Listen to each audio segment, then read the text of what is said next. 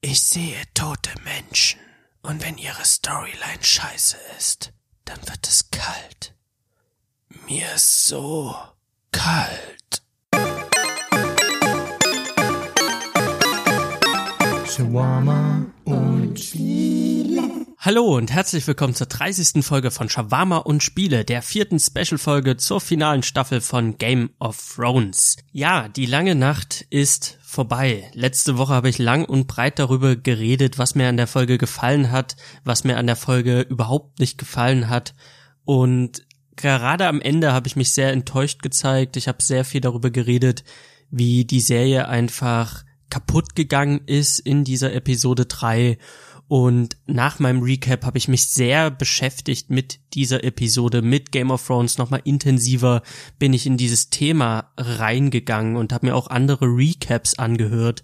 Und umso tiefer ich in die Materie rein bin, umso fassungsloser war ich, wozu Game of Thrones verkommen ist.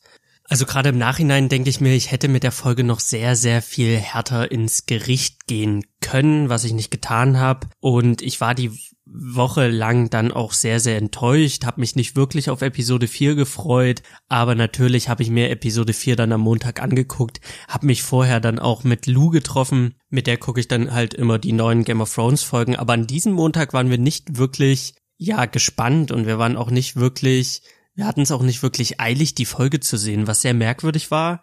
Das ist uns so unbewusst dann irgendwie klar geworden, okay, wir brennen jetzt nicht so sehr darauf, weil wir dann doch sehr enttäuscht waren von Episode 3. Und ich dachte mir kurz bevor wir die Episode 4 angefangen haben, okay, lass dich jetzt drauf ein. Du kannst Episode 3 nicht ändern, du fandst Episode 3 kacke, aber wenn du mit diesem Frust jetzt in Episode 4 reingehst, dann willst du alles nur schlecht sehen. Dann willst du das Haar in der Suppe finden und dann machst du vielleicht die Episode schlechter, als sie am Ende wird. Also versuch da ein bisschen den Frust rauszunehmen, guck dir das jetzt an, die haben jetzt diesen Weg eingeschlagen, guck einfach, was sie aus den Charakteren machen, die sie am Leben gelassen haben. Leider nicht so viel, um mal so viel vorwegzunehmen. Und lass es einfach geschehen, lass es einfach auf dich zukommen. Das war mein Gedanke. Weil anders hätte ich es hätte ich es bleiben lassen müssen. Also da brauche ich mir die Folge nicht anzugucken und dann brauche ich auch kein Recap machen, wenn ich dann sowieso nur darüber äh, rante und wenn ich sowieso nur diese Folge schlecht äh, finden möchte. Deswegen dachte ich mir, bleib jetzt professionell, geh so locker wie möglich an die Folge ran. Und oh geez, oh boy, oh my. Die Folge hat es mir alles andere als leicht gemacht, sie zu mögen. Also gerade am Anfang dachte ich mir, was gucken wir denn da? Was ist denn das? Das ist doch kein Game of Thrones, das ist irgendeine Mixtur aus Seifenoper und Highschool-Film und gute Zeiten, schlechte Zeiten in Westeros. Also Leute, ich sehe in dein Herz. Ich sehe eine tiefe Dunkelheit und ich sehe grüne Augen, blaue Augen, die du alle noch schließen wirst. Also es war wirklich, das mir fehlen ein bisschen die Worte. Und ich denke, bevor ich jetzt so lang und breit mich im Intro vertue und darüber rede, was in dieser Folge einfach schiefgegangen ist, an unlogischer Scheiße und Charakterentwicklung, die so hanebüchen ist, dass man sich einfach fragt, was, was, was gucken wir? Gucken wir hier noch die Version von George R. R. Martin? Ganz sicher nicht. Wir haben uns so weit von der Kernthematik entfernt. Das, was Benioff und Weiss uns dort hinkacken, das ist unfassbar. Also wirklich, die pfeifen ja auf alles. Die pfeifen auf alles, was diese Serie mal ausgemacht hat und was diese Serie mal groß gemacht hat. Und was unterm Strich übrig bleibt, ist einfach eine Serie, die sich nach einer Fanfiction anfühlt, obwohl man sagen muss, eine Fanfiction wäre sicherlich noch detailverliebter als das, was wir da zu sehen bekommen. Denn eine Fanfiction hätte nicht verpasst, Gentry den richtigen Bastardnamen sagen zu lassen, um mal so ein ganz winzig kleines Detail rauszunehmen aus dieser Folge. Und da reden wir wirklich von dem geringsten und kleinsten Übel dieser Folge.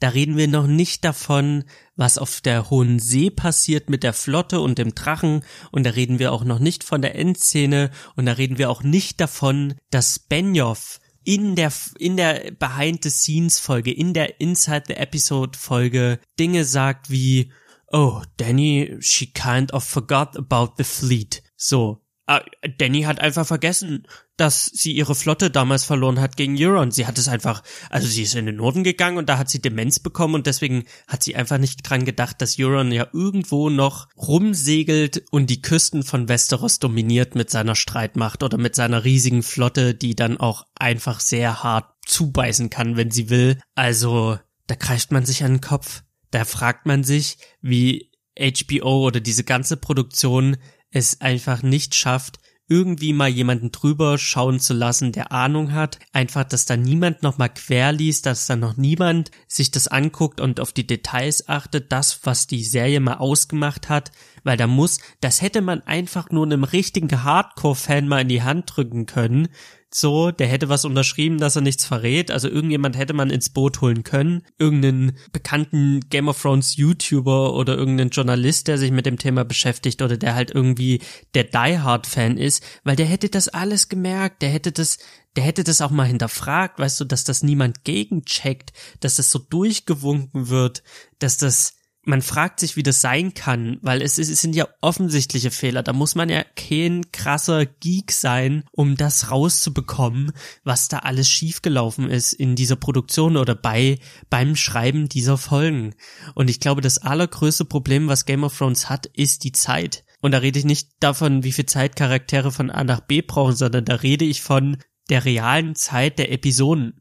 Da rede ich davon, dass wir die finale Staffel haben und die finale Staffel hat nur sechs Folgen. Und auch wenn diese Folgen Überlänge haben, zeigt die Episode 4 wie keine andere, dass uns die Zeit fehlt für eine vernünftige Charakterentwicklung. Aber gut, ich merke gerade wieder, dass meine Erkältung, die sich irgendwie festgesetzt hat, äh, sich bemerkbar macht. Deswegen denke ich, fange ich einfach mit dem Folgenrecap an, bevor ich mich in einer Hasstirade im Intro einfach verrenne und dann am Ende keine Stimme mehr hab oder meine Schleimhäute sagen, äh, jetzt ist äh, Feierabend. Also ich versuche einfach mit einem soliden Schnitt und Stop and Go durch die Folge zu gehen, aber ich habe halt auch einfach Bock. Ich will einfach über diese Folge reden, ich will einfach dieses Recap machen und der Bock ist da so ein bisschen größer als äh, ja meine Gesundheit und mein verschleimter Hals. Also fangen wir an. Folge 4 von Staffel 8 heißt Die letzten Starks und Regie geführt hat David Nutter, also derselbe Typ, der auch Folge 1 und Folge 2 der Staffel gemacht hat und der eher so die dialoglastigeren Episoden in die Hand nimmt und äh, inszeniert. Die Folge ging eine Stunde 13, also 73 Minuten. Und im Intro sehen wir auch, dass die Kacheln, die Eiskacheln vor Winterfell stehen bleiben. Das heißt, der Winter ist an der Stelle oder nicht der Winter, sondern der Night King ist an dieser Stelle gefallen und der Eis Teppich breitet sich nicht weiter aus. Und wir sehen nochmal das Siegel, auf dem der weiße Wanderer den Wolfskopf hält und der Wolfskadaver in der Burg hängt. Also dieses dunkle Omen, was uns aber in der Episode 4 im Intro nochmal ganz deutlich macht, all diese Symbolik ist egal, es hat absolut keine Bedeutung, es hat absolut keinen Hintergrund, das ist einfach nur ein cooles Ding, dass das auf diesem Siegel zu sehen ist oder auf diesem Metallring, aber ansonsten ist es nicht relevant, es ist egal aber wir sehen es trotzdem. Und damit steigen wir ein in die Episode 4 und wir sehen, wie die Verteidiger von Winterfell ihre Gefallenen beerdigen oder bestatten auf kleinen Scheiterhäufchen, also sie haben so Scheiterhaufen gebaut vor Winterfell und die Folge beginnt mit einem mit einer Nahaufnahme auf Jorahs Leichnam und wir sehen, wie Danny sich zu ihm runterbeugt und sie weint und sie sagt ihm noch irgendwas, sie flüstert ihm irgendwas ins Ohr, was wir nicht hören, was ich persönlich aber auch nicht hören muss. Ich finde das als Stilmittel gar nicht verkehrt, dass man das einfach ausspart und die Mimik für sich sprechen lässt und dass wir auch einfach die Musik und die Szene ohne ein gesprochenes Wort auf uns wirken lassen können. Das fand ich sehr schön und die Musik ist natürlich wieder überragend. Also Ramin Javadi, der, was der da abfeuert seit Staffel 1 an, das ist halt nicht von dieser Welt. Also dieser Mann, der hält Game of Thrones am Laufen wie kein anderer Typ in dieser Produktion. Also wirklich seine Musik, da kann ich mich, glaube bis zum Schluss drauf verlassen. Also auch wenn die Schreiber Scheiße bauen, auch wenn es inhaltlich wirklich nur noch Backup geht, ich weiß, ich werde bis zum Schluss grandiose Musik bekommen. Und da muss man einfach sagen, dieser Mann, he is the real MVP of Game of Thrones. Das ist Punkt. Einfach einen Punkt dran setzen, der ist krass der Typ. Wir sehen dann auch nochmal Sansa, die sich von Theon verabschiedet, die ihm dann nochmal so einen Stark-Stecker anpinnt und wir haben dann nochmal so diese, diese Symbolik, der Greyjoy, der als Stark gestorben ist, der Theon, der Wiedergutmachung geleistet hat und Erlösung gefunden hat dann im Götterhain und jetzt auch als Stark Greyjoy sterben kann oder durfte und das fand ich als als Symbol sehr schön. Ich fand auch die schauspielerische Leistung von Sophie Turner sehr cool, dass sie da halt einfach nochmal Gefühle zeigt, weil wir sehen sie ja immer sehr abgebrüht und sehr cool in den letzten Folgen. Hier sehen wir einfach nochmal, dass Sansa nicht aus Eis ist, sondern dass sie Gefühle hat, dass sie die auch zeigen kann in diesem Moment. Und da fand ich das alles sehr cool. Und ich fand auch diese Draufsicht auf die ganzen Charaktere, auf eine Liana Mormont, auf einen Jorah Mormont, auf einen Ed, auf den Dothraki-Hauptmann, den wir aus Staffel 7 kennen, aber der irgendwie keinen Namen hat oder vielleicht hat er einen Namen, aber ich kenne ihn nicht. Also wir sehen da noch so ein paar Gesichter, die wir noch kennen und wir sehen auch, wie die ganzen Scheiterhaufen angezündet werden. Und da fand ich ganz cool, beim Making of hat man gesehen oder haben sie erklärt, dass sie diese Scheiterhaufen gebaut haben. Also ich glaube drei oder vier Stück. Und sie haben halt die Charaktere da, also die Schauspieler wirklich auf diese Scheiterhaufen gelegt und haben dann die Scheiterhaufen angezündet und eine Plexiglasscheibe zwischengelegt, damit man halt filmen kann, wie die Flammen von unten nach oben äh, sich züngeln zum Leichnam hin, ohne dass dem Schauspieler was passieren kann. Ich fand das als Tricktechnik, die sie da anwenden, äh, sehr, sehr interessant, sehr, sehr cool gemacht. Und wir sehen dann die ganzen Scheiterhaufen. Die restlichen Scheiterhaufen, die wir in der Szene sehen, sind mit CGI dran geheftet oder vervielfältigt wurden. Und da muss ich einfach sagen, das war mir zu wenig. Das war auch mein erster Gedanke beim ersten Mal gucken, was das ist doch viel zu wenig. Das sind viel zu wenige Scheiterhaufen. Wo sind die 100.000 Weiz? Werden die irgendwo anders verbrannt? Irgendwie hinter Winterfell in irgendeiner Grube? Und hier hat man wirklich diese Zeremonie wirklich nur für die großen Verteidiger. Und selbst dann sind nicht sehr viele Verteidiger gestorben. Also irgendjemand im Internet hat sich die Mühe gemacht und hat das mal durchgezählt. Also es gibt da so irgendwelche Memes dazu. Und äh, ich glaube, man ist so auf 3000 gekommen. 3000 Verteidiger werden da verbrannt. Und das finde ich schon sehr, sehr mickrig. Also wenn man sich überlegt, die ganzen Dothraki plus die halben Unsullied, das sind ja schon, da sind wir ja schon bei den 3000 plus die Notmänner. Das passt irgendwie vorne und hinten nicht. Und dann gibt's ja wie gesagt noch die ganzen wiederbelebten äh, Leichnamen, die halt mit dem Night King kamen. Also irgendwie war dieser Scheiterhaufen zu mickrig. Und ich fand auch die Rede von Jon Snow, die er da hält auf die Verteidiger, fand ich auch leider sehr, sehr lame. Also die war so nichts sagen, die war so uninspirierend und die war so, die plätscherte so dahin. Es hat nur noch gefehlt, dass er sich bei jedem einzelnen Statist bedankt. Wir sollten nicht vergessen, Statist Nummer vier und auch nicht Statist Nummer fünf und Statist Nummer 17. Also das war, das war so fucking lame. Also wirklich, da war, da wäre es mir fast lieber gewesen, sie hätten es einfach rausgelassen. Also da hätten sie es sich echt schenken können.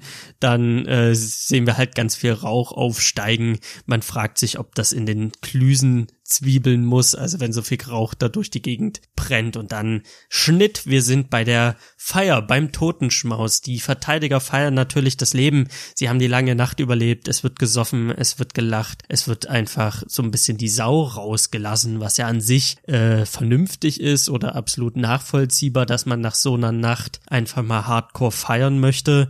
Und wir sehen dann auch Gentry, der sich mit dem Hound unterhält und Gentry will halt unbedingt zu Aria und sucht Aria. Aria ist aber nicht bei den Festlichkeiten mit dabei und der Hound ist mies gelaunt, so wie immer. Und als Gentry sich gerade durch die Halle bewegt, um Aria suchen zu gehen, sieht Danny ihn in der Masse stehen und ist dann so, hey, Moment, du da, du bist doch der Sohn von Robert Baratheon. Und der wollte mich umbringen und er hat mir den Thron geklaut und Gendry ist halt so, ja, äh, kann ich ja jetzt nichts dafür, ich bin ja auch nur der Sohn und ich wusste gar nicht, dass er mein Vater ist bis vor kurzem. Und das war so eine mega weirde, unnötige Szene, also dieser Einstieg, den, das war halt wieder nochmal so eine Erinnerung, wer Robert Baratheon ist, also ich dachte, ich, es fühlte sich nicht an wie ein sinnvoller Dialog zwischen Gendry und Daenerys, sondern vielmehr wie Danny, die dem Zuschauer nochmal ganz klar macht, okay, Robert, ihr wisst Bescheid, das war der und der Typ, damit halt der Hans-Peter, der sich nicht so intensiv mit der Thematik beschäftigt, weiß,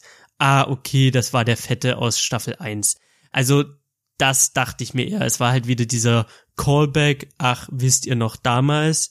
Aber mehr hatte das für mich nicht. Ansonsten, ich fand es eher weird, dass sie das nochmal anspricht, bevor sie dann sagt, ey, ich weiß zwar nicht, wer gerade in Storms End äh, die Herrschaft übernommen hat, aber ich mach dich zum Lord von von Storms End und ich mache dich zum Baratheon, ich legitimiere dich, tschüss, bis später.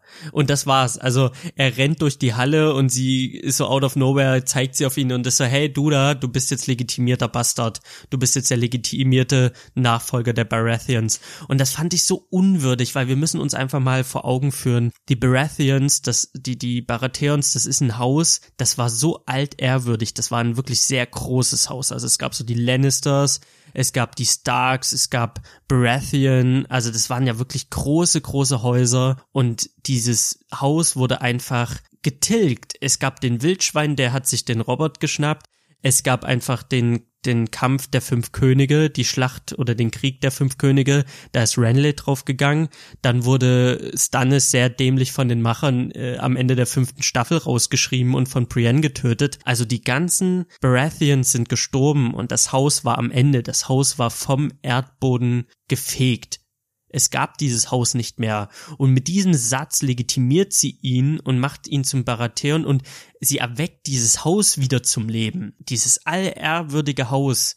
Und das macht sie nicht in einer Zeremonie oder mit der nötigen Zeit und Ruhe, sondern sie macht es zwischen Tür und Angel. Einfach um sich einzuschleimen, einfach um zu zeigen, dass sie die gütige Herrscherin ist und um sich einen Verbündeten zu sichern. Und dieser Verbündete ist einfach nur ein ein Schmied. Und ich fand das, ich fand es einfach so unwürdig, weil man hat einfach gesehen, in, in den vorangegangenen Staffeln hast du einfach einen Ramsey gesehen. Also Ramsey Schnee, also Snow, wurde einfach zum Bolton ernannt und du siehst, wie er vor seinem Vater auf die Knie geht, wie sein Vater ihm das Pergamentstück, die Urkunde reicht und sagt, du erhebst dich jetzt als Bolton, du erhebst dich jetzt als mein legitimer er, also als mein legitimer Nachfolger das ist eine würdige Szene, einen Bastard zu legitimieren und nicht bei Bier und Wein und so einer Feier in einer Zwischensequenz. Aber das zeigt schon wieder, dass die Serie keine Zeit mehr hat für solche Szenen. Sie hat keine Zeit mehr. Auf der anderen Seite fragt man sich, wieso sie sich für andere Szenen, die so völlig unbedeutend sind, so viel Zeit nehmen. Also sie haben so eine völlig unnachvollziehbare Gewichtung, welche Szenen sie mit wie viel Zeit bestücken. Denn diese Szene, das war einfach der größte Mist und ich hab's prophezeit, dass er legitimiert wird, aber dass sie ihn so legitimieren, so lapidar zwischen Tür und Angel, das war für mich eine bitter, bittere Enttäuschung. Wir haben dann auch noch den Davos, der über den Lord of Light redet, wo ich mir dann die Frage stelle, er war nie ein Anhänger des Lord of Lights und jetzt redet er so von wegen, ja, wir haben für ihn gekämpft und wir haben für ihn alles getan und jetzt verpisst er sich einfach und wir haben gar nichts mehr von ihm. Und ich hatte mehr das Gefühl, das war schon wieder so ein Dialog oder so ein, ja, es war ja ein Monolog in der Szene, wo Davos eher nicht zum Charakter spricht, sondern er spricht einfach zum Zuschauer und macht nochmal deutlich, naja, die ganzen Götter und so, hm, naja, nehmt das jetzt mal nicht so, legt das nicht auf die Goldwaage, weil das führt hier ins Nichts. Das war wieder für mich mehr so eine Message an den Zuschauer als eine Message in dieser Welt an den Charakter. Also ich fand's auch sehr merkwürdig, auch mit Melisandre, die da nochmal Erwähnung findet. Aber alles in allem echt auch so eine Szene, die hätte man sich echt klemmen können. Die war auch so, wie so, so nichtssagend so. Der hat das halt einfach so gedroppt. Und dann sehen wir Tyrion und Bran und Tyrion redet schon wieder mit ihm und es kommt schon wieder ganz deutlich in diesem Dialog hervor, Bran ist nicht mehr Bran und man kann es nicht mehr hören, weil man hat es jetzt schon so oft gehört und Bran hat es schon so oft gesagt und wir haben auch eine Szene in Episode 2, wo Tyrion ihn fragt, hey,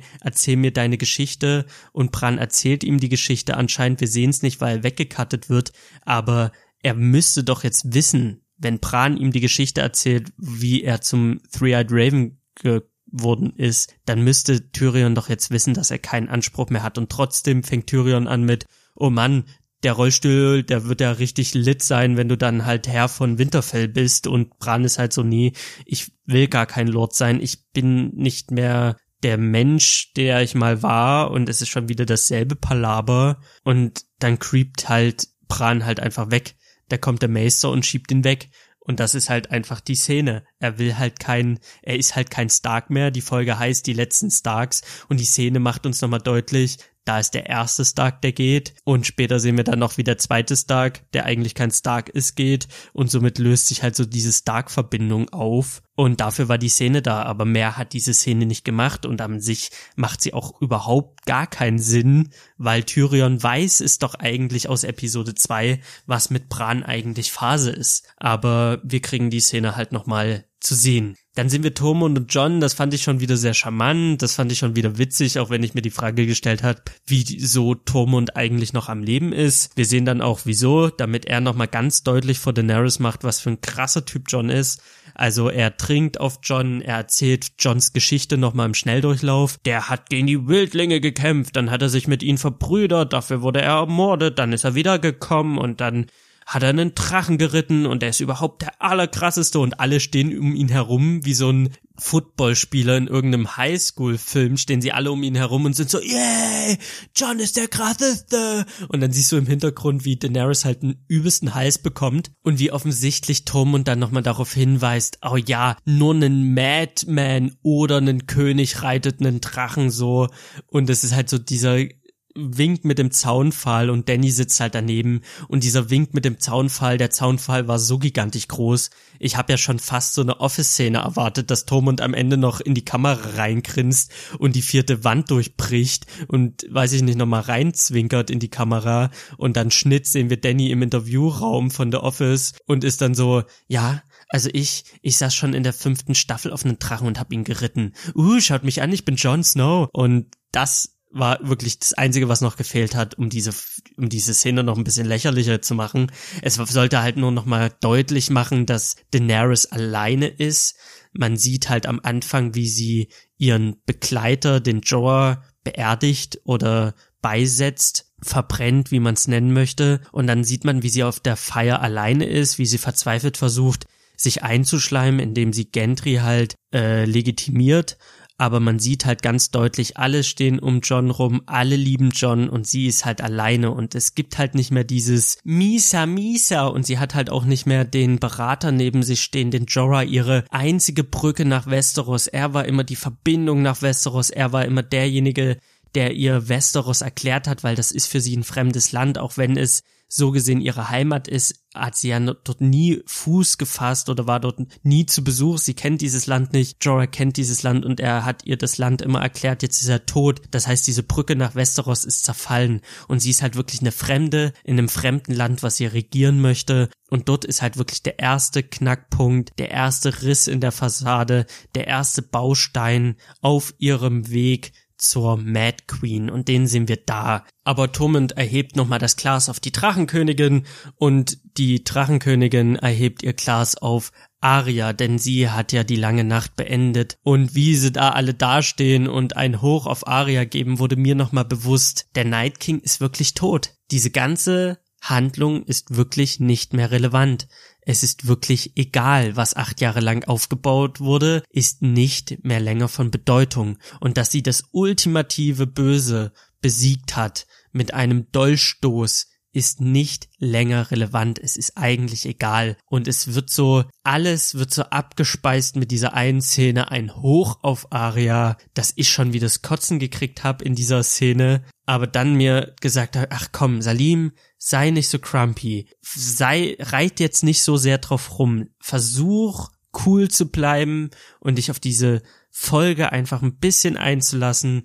Crump jetzt hier nicht so rum die ganze Zeit, reit nicht die ganze Zeit auf dieses, auf diesem Night King Aria Ding rum. Bleib cool, bleib cool. Schnitt, wir haben die Trinkspielszene und ich war schon wieder was wollen die mir denn da wirklich weismachen? Was wollen die mir denn da zeigen? Was ist denn da los? Also diese Trinkspielszene, das hat ja schon was von American Pie. Und als Danny sich erhebt vor dieser Szene und den Raum verlässt wütend, war mir klar, okay, jetzt wird ein Charakter nach dem nächsten aus diesem Raum gehen, wie halt bei so einem Highschool-Film. Und dann haben wir das Trinkspiel mit Brienne, mit Jamie, mit Tyrion, mit Podrick und sie spielen das, äh, hast du schon mal oder wenn du noch nicht hast, dann musst du halt trinken oder irgendwie so dieses, dieses Trinkspiel, was halt Tyrion schon mit Shay gespielt hat, spielt er da mit den anderen. Und am Anfang sind diese Fragen wirklich unfassbar, ja, harmlos, dass man schon ahnt, was da kommt. Und ich habe diese Szene gesehen und dachte mir, oh mein Gott, Tyrion wird irgendwas unfassbar Unangenehmes sagen, Brienne dadurch verärgern, sie stürmt aus der Bude und dann wird Jamie ihr hinterherlaufen. Das war mein Gedanke und ich habe gehofft, dass es nicht passiert und es passiert genauso. Also sie reden noch in der einen, im einen Moment darüber so, oh, ich glaube, du hast mal mit Renly ein, ein bisschen getanzt. Und Brienne ist so, ja, das hab ich. Und sie trinkt einen Schluck und dann äh, ja, irgendwelche anderen belanglosen Fragen und out of nowhere, wirklich aus dem Nichts, guckt Tyrion Brienne an und ist so, du bist noch Jungfrau, oder? Hä? Hä? Hä? Okay, das war die Szene. So, Brienne stürmt raus, ist natürlich pisst. Jamie stürmt ihr hinterher.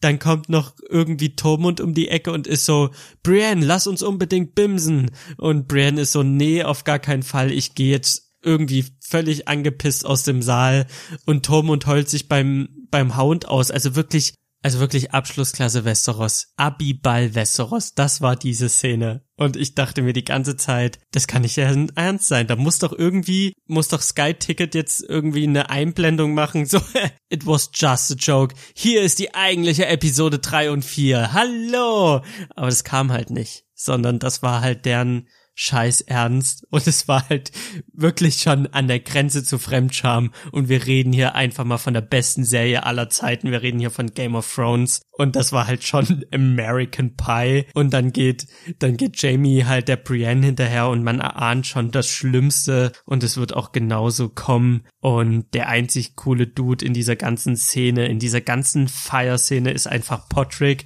weil Podrick, den sieht man irgendwann in der Szene im Hintergrund, wie er mit zwei Mädels halt abzieht, weil er halt einfach King ist. Er hat geiles Haar, er hat ein charmantes Lächeln, er hat eine wunderschöne Singstimme und er ist halt einfach ein fucking Überlebender der langen Nacht. Er hat es verdient, mit zwei Ladies da, ja, abzuziehen. Und als die Feierlichkeiten so voranschreiten, treffen auch der Hound und die Sansa aufeinander. Der Hound lässt nochmal durchblicken, dass er noch eine Mission hat. Also er deutet es so ein bisschen an. Er hat noch eine offene Rechnung mit seinem Bruder. So ganz deutlich sagt er es nicht, aber wir wissen es ja alle. Und Sansa redet davon, dass sie all die schlimmen Dinge erleben musste, um nicht länger das kleine Vögelchen zu sein, weil der Hound meint, hey, der Ramsey hat dich ja ganz schön hart vergewaltigt, wenn du mal mit mir mitgekommen wärst, dann hättest du den ganzen Stress nicht gehabt. Und sie sagt so, nee, das macht mich aus. So Littlefinger, Ramsey, Joffrey, die haben mich zu dem gemacht, was ich jetzt bin. Fand ich insofern eine gute Szene, weil sie hat halt viel Scheiß erlebt und das ist ihre Art damit umzugehen und wenn sie sich die Scheiße nicht schönreden würde, würde sie zerbrechen.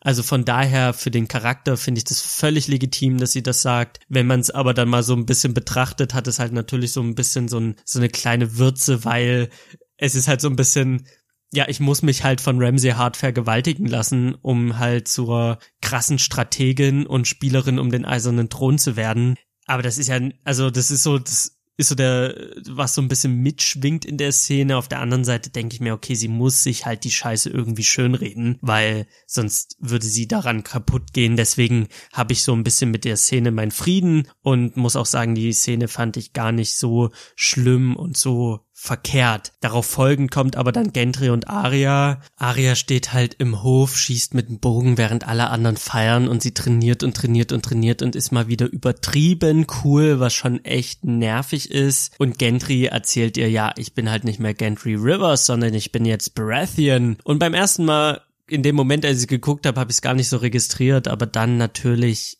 macht das gar keinen Sinn. Er war nie ein Rivers. Es ist halt so dieses kleine Detail, was jemanden, der die Serie liebt, der die Bücher liebt, der dieses Universum liebt, hätte auffallen müssen. Es ist nicht aufgefallen. Dem Durchschnitts Game of Thrones Gucker wird es auch nicht so sauer aufstoßen, aber den Fans fällt sowas auf und die Fans knirschen mit den Zähnen und das zu Recht, weil es einfach das Mindestmaß an Detailverliebtheit ist, die man von den Showrunnern erwarten kann. Und sie wird hier einfach nicht geboten. Und dann fällt er auf die Knie und macht ihr einen Heiratsantrag. Und dieser Gentry, dieser eigentlich coole, fesche, kecke junge Mann wird zur Witzfigur gemacht. Einfach nur, damit Arya nochmal ganz klar sagen kann, dass sie keine Lady ist, dass wir nochmal den Callback haben zu Staffel 1, dass wir nochmal ganz deutlich machen, Arya ist anders als die anderen und sie ist gar keine richtige Lady und sie hat anscheinend noch irgendwie eine Mission, wie wir später dann noch sehen, und sie kann sich nicht als Lady zurücklehnen. Und dafür ist die Szene gedacht. Und Gentry hat anscheinend Episode 3 überlebt, um sich dann vor Aria lächerlich zu machen, vor der Zuschauerschaft zur Witzfigur zu werden in dieser Szene, wo er dann halt irgendwie seinen Moment hat, wo er um ihre Hand an, ja, um ihre Hand bittet, abgelehnt wird und schon wieder ein Baratheon ist, der eine Stark nicht bekommt. Sein Vater zuvor wurde von Liana verschmäht, ohne es zu wissen und jetzt bekommt er auch nochmal auf den Sack von Arya. Und dann sehen wir Brienne und Jamie und ich hab, ich hab noch Lou im Ohr, die neben mir saß und die sagt so, nein, nein, bitte nicht, oh nee, bitte nicht und sie war so mit der Hand so über den Augen und war so, nee, oh nee. Und dann kommt so eine Szene, wo Jamie dann irgendwie Brienne noch zum Trinken überredet in ihrem Schlafgemach. Und dann fängt er an mit, oh, es ist so warm hier und es ist so heiß. Und ich dachte mir so, das habe ich mit 15 gemacht. Also die, ich drehe die Heizung auf und fange dann an, mich irgendwie auszuziehen. Das war mit das war mit 15 so. So, ich habe dann mit meiner Hose angefangen und behauptet, dass ich über meine Oberschenkel am schnellsten abkühle. Aber das ist nicht das, worum es gerade geht. Es geht darum, dass Jamie über 40 ist und da irgendwelche Teenie-Tricks anwendet von wegen, oh, es ist aber so warm hier. Und es ist einfach so lächerlich. Und dann küssen die sich und es ist alles so awkward. Und Brienne, die, ach nee, Leute. Nee, also bitte, wenn da einer ist, der das schön fand oder da einer ist, der dann nicht anfing, eine Cringe-Gänsehaut zu bekommen, der schreibe mir bitte, der werfe doch die erste E-Mail und der schreibe mir bitte über salimspodcast at gmail.com oder er geht auf Instagram unter Shawarma und Spiele und schreibt mir dann noch eine Nachricht, weil das war doch, oh man, oh jeez, oh boy, oh my. Ich meine, Jamie sagt dann noch, dass er es nicht mag, wenn ihm Dinge ans Herz wachsen. Vielleicht ist das nochmal so ein Hint auf die spätere Szene, aber das ist dann,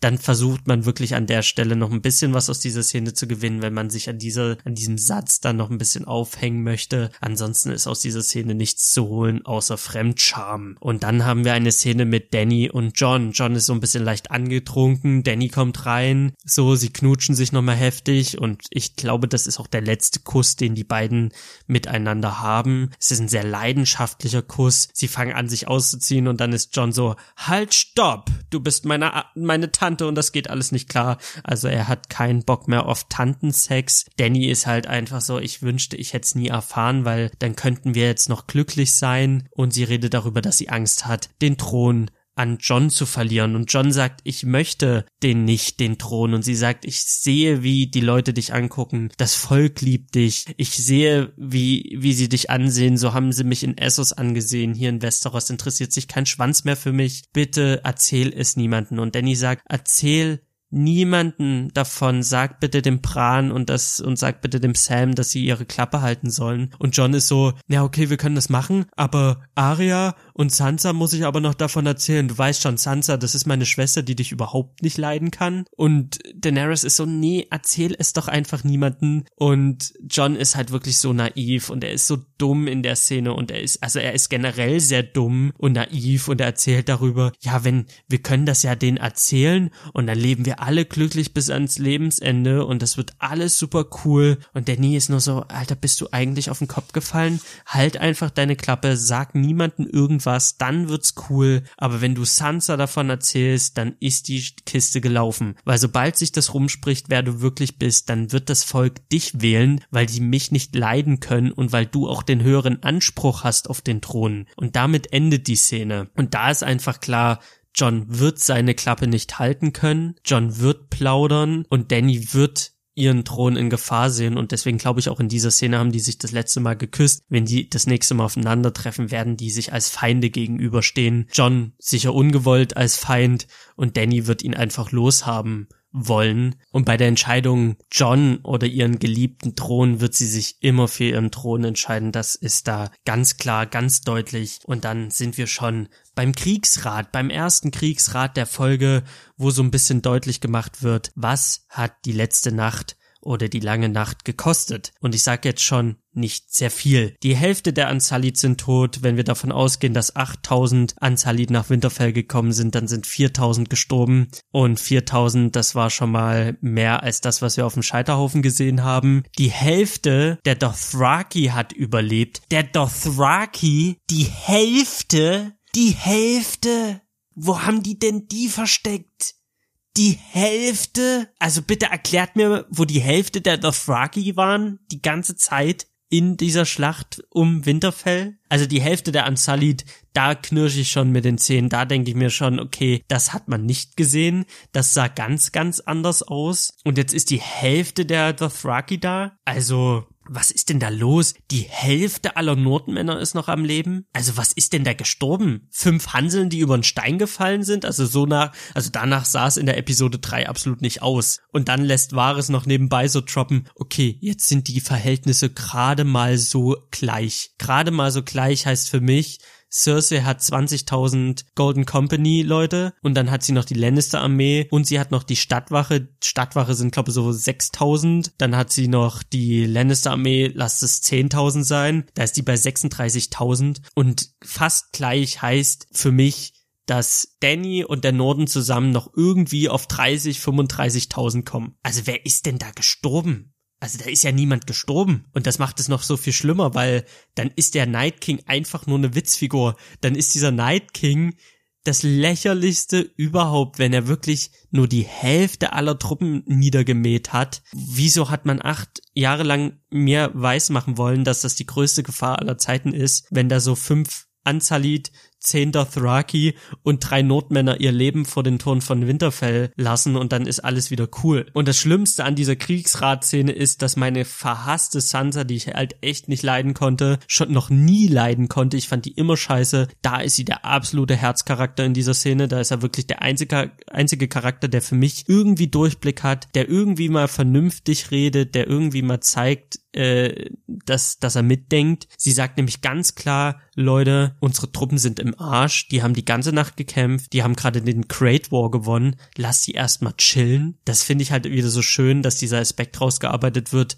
Das macht halt für mich immer ein bisschen Game of Thrones aus, dass man äh, so, wie ernährt man eine Armee, wie bezahlt man eine Armee, wie müssen sich Truppen ausruhen, dass das halt alles eine Rolle spielt in dieser Welt. Und Sansa macht halt ganz klar, unsere Truppen sind abgekämpft, die sind am absoluten Ende, die brauchen jetzt erstmal Urlaub. Und Danny stellt sich hin und sagt, nee, können wir nicht machen, weil umso mehr wir Zeit ins Land gehen lassen, umso mehr, umso stärker wird der Feind. Umso mehr wir warten, umso mehr gewinnt Cersei an Macht. Aber in derselben Szene wird uns klar gemacht, Cersei verliert kontinuierlich Anhänger. Der Prinz von Dorn, Dorn hat anscheinend wieder einen Prinz, das fand ich eigentlich ganz nett, das so mal erwähnt zu bekommen in der, so zwischendurch die Dornleute haben sich von ihr abgewandt. Dann wird halt so ein bisschen abgezählt, so, ähm, Asha hat irgendwie die Insel, die, die Iron Islands zurückerobert und äh, ansonsten sind halt so diese ganzen Häuser in Westeros nicht sehr gut auf Cersei zu sprechen. Das heißt, das, was sie hat, ist die Golden Company. Das ist ihr Rückgrat mit der Flotte von Euron Greyjoy. Das sind ihre zwei großen Armeen. Und eine davon ist eine Söldnerarmee und ich weiß ja nicht, wie die abrechnen, aber ich denke mal, die rechnen nach Monat nach Woche ab. Das heißt, eine Söldnerarmee, die zu unterhalten, kostet kontinuierlich Geld. Das heißt, anstatt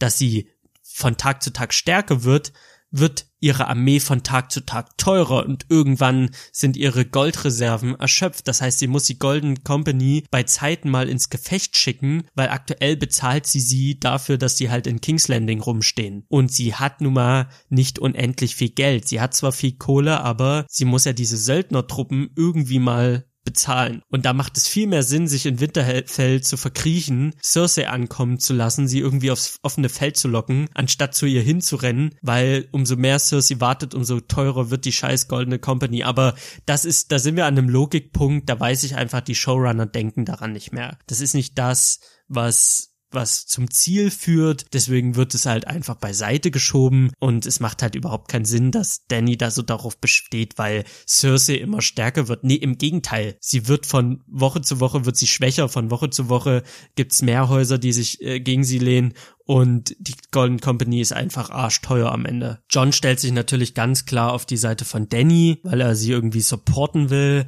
aber Sansa ist die einzige, die da irgendwie Durchblick hat. Und sie machen dann halt folgenden Kriegsplan. Der John nimmt die Hauptarmee und zieht halt über den King's Road, über den Königsweg nach King's Landing. Und Danny nimmt halt die Drachen und eine kleine Truppe an Leuten und segelt nach nach Dragonstone. Und dann wird der Kriegsrat aufgelöst und Sansa und Arya kommen dann zu John und sagen, hey, wir müssen mal mit dir reden. Und dann versammeln sich die Starks in Götterhain, also Bran, Sansa, Arya und John. Und sie reden darüber, dass Arya und Sansa Danny nicht vertrauen, also sie vertrauen den nicht. John sagt, hey, wir wären alle tot, wenn sie nicht wäre und Arya stimmt zu. Sie sagt, hey, wir haben die Armee gebraucht, das stimmt schon, aber ich vertraue ihr trotzdem nicht. Und da gibt's so ein bisschen Diskussion. Und dann wird dann halt gesagt, so John, du bist unser unser Familienmitglied, du bist die der einzige Typ, dem wir vertrauen, aber deiner Königin vertrauen wir halt nicht. Und John sagt dann, okay, Arya, Sansa, ihr müsst mir versprechen, dass ihr nichts erzählt, aber ich muss euch was sagen. Arya schwört sofort, dass sie niemandem irgendwas erzählt. Sansa zögert, da ist schon klar, okay, Sansa ist diejenige, die es ausplaudern wird. Und dann sagt John, okay, eigentlich bin ich gar kein Stark. Bran, erzähl's ihn, Schnitt. Und ich dachte mir, das kann nicht sein. Das größte Geheimnis wird jetzt so wichtigen Charakteren preisgegeben oder erzählt und wir sehen keine Reaktion. Ich meine, das fand ich wirklich sehr, sehr schade, weil ich hätte gerne gesehen, wie Sansa und Arya darauf reagieren, dass John einfach the real King ist, so, dass er halt Egon Targaryen ist, dass er ein fucking Targaryen ist und dass das halt einfach weggeschnitten wird. Es wird halt so überhaupt nicht gezeigt fand ich einfach sehr, sehr schade, weil wir da wieder an einem Punkt sind, die Serie oder die Folge nimmt sich sehr viel Zeit für Szenen, die wir nicht brauchen und für die Szenen, die wir uns wünschen, äh, nimmt sie sich gar keine Zeit oder zu wenig Zeit. Als nächstes sehen wir halt Tyrion und Jamie, wie sie in irgendeiner Taverne außerhalb von Winterfell ein Bierchen trinken oder Wein trinken und out of nowhere, wirklich aus dem Nichts kommt Bronn reingestürmt mit einer Armbrust und was uns in dieser Szene präsentiert wird, das ist nicht Bronn. Das ist so weg von diesem Charakter geschrieben. Das ist so weit entfernt von dem, was Bronn mal war. Also wir kennen ihn jetzt schon seit der ersten Staffel. Bronn ist erst bei Tyrion gewesen, später war er bei Jamie. Der hat mit diesen zwei Brüdern so einiges durchlebt. Und natürlich ist er ein Söldner und er macht von Anfang an klar, dass seine Treue dem Geld gehört. Das heißt, wer am meisten zahlt, dem steht er bei. Aber er war immer bei Tyrion und die haben so viel erlebt und man hatte immer das Gefühl, die haben eine Connection. Die sind irgendwo, sind die miteinander befreundet und Bronn schiebt das Geld zwar immer so vor, so nach dem Motto, naja, ich hänge nur mit dir ab, weil du mich bezahlst, aber man hatte immer das Gefühl, wenn Tyrion irgendwie in Gefahr ist, würde Bronn sich immer für Tyrion entscheiden, anstatt für die Kohle. Also das, er war so der Söldner mit Herz der es aber niemals zeigt. Und auch bei Jamie, bei der ganzen Geschichte, er geht mit Jamie und trainiert Jamie mit seiner linken Hand, er fährt mit Jamie in den Dornsommer um Urlaub, er erlebt dort seine Abenteuer mit ihm. Und man hat immer das Gefühl, bei der Entscheidung Gold, Jamie würde er sich am Ende für Jamie entscheiden. Und das sehen wir auch bei Spoils of War, dass er sein, seine Goldmünzen verliert auf dem Schlachtfeld und er eben nicht da wie so ein geldgieriger Geier nach äh, rennt, sondern er schießt halt auf Drogon und er rennt von A nach B auf dem Schlachtfeld und zeigt Einsatz und am Ende rettet er sogar in der, in der entscheidenden Szene Jamie das Leben. Er rettet Jamie das Leben und er springt einfach zwischen Jamie und einem scheiß Feuerstrahl von einem Drachen. Und das müsste er nicht. Er könnte einfach sich das Geld schnappen und vom Schlachtfeld verschwinden. Es wäre scheißegal, weil bezahlt würde am Ende von Cersei, also es spielt für ihn keine Rolle. Und trotzdem rettet er Jamie. Was er natürlich wieder zeigt, Bronn ist zwar der knallharte Söldner, aber er hat halt ein Herz, er ist witzig, er hat halt eine gute Seite. Und er würde sich am Ende dann doch auch wenn er es niemals zugeben würde, für Jamie oder Tyrion entscheiden. Der Bronn in Episode 4 kommt rein und ist ein Arschloch. Er ist durchweg ein eiskalter Penner. Also wirklich, das ist das Allerschlimmste. Das ist so null Bronn. Ich habe mich gewundert, was mit dem Typen los ist. Das war nicht mehr Bronn. Wenn ich das auf dem Papier gelesen hätte, müsste ich mich, hätte ich mich vergewissern müssen, ob es wirklich um Bronn geht, weil das war so weit von diesem Charakter entfernt. Der ist ja nur ein blöder Wichser. Also wirklich, er, er, er bricht Tyrion die Nase oder er haut dem Tyrion einfach auf die Fresse. Dann schießt er den Bolzen irgendwie äh, knapp an, an Jamies Kopf vorbei und ist so, äh, ich will meine Festung. Und ich setze jetzt mein Gold auf euch und eure Drachenkönigin. Ich glaube, Cersei wird verlieren. Aber dafür, dass ich euch nicht töte, möchte ich dann halt irgendwas Geileres als River Run. Also, was ist das Doppelte von River Run? Tyrion, du willst mir immer das Doppelte bezahlen. Tyrion sagt, okay, es ist Highgarden. Wo Jamie dann auch berechtigterweise sagt, okay, der Typ wird niemals Highgarden bekommen. Das ist absolut unrealistisch. Diesen Preis werden wir ihm niemals zahlen. Und Bronn nimmt es halt ganz naiv einfach hin. So, er denkt sich, okay, ich setze jetzt einfach auf die Daenerys und dann bekomme ich halt mein Highgarden. Und er ist halt wirklich nur ungemütlich. Er ist nur böse. Er ist nur, nur ein blöder Penner in dieser Szene. Und das ist so typisch unbronnig. Die Szene hätte Sinn gemacht. Ich habe ja auch gesagt, er wird die beiden nicht töten. Das wird nicht passieren. Das habe ich in der ersten Folge schon gesagt. Aber dass er so den blöden Penner raushängen lässt, das war so untypisch für diesen Charakter. Eine typische Bronn-Szene wäre gewesen, er kommt rein, er schießt neben Jamie den Bolzen ab, so um ihm so ein bisschen Angst einzujagen und ist dann so, ey, ihr wisst, ich würde euch niemals töten, aber ihr habt einen Preis zu zahlen, damit ich es nicht tue. Oder, ey, ich bin jetzt auf eurer Seite, aber wenn es vorbei ist, kriege ich das oder jenes. Und dann würde er die beiden verschonen, nicht töten, aber er würde es aufs Geld schieben oder, oder auf seine eigenen Bedürfnisse. Er wird niemals zugeben, dass er es aus Freundschaft tut oder weil er, weil er Jamie und Tyrion mag. Das würde er nicht zugeben. Das wäre seine eigentliche Motivation, aber er würde vorschieben, dass er es aus Geld äh, Sachen tut oder weil er die Festung haben möchte oder irgendein Schloss. Das würde er immer als Grund vorschieben, aber insgeheime wüsste der Zuschauer, er macht es nicht, weil er Tyrion und Jamie als Freunde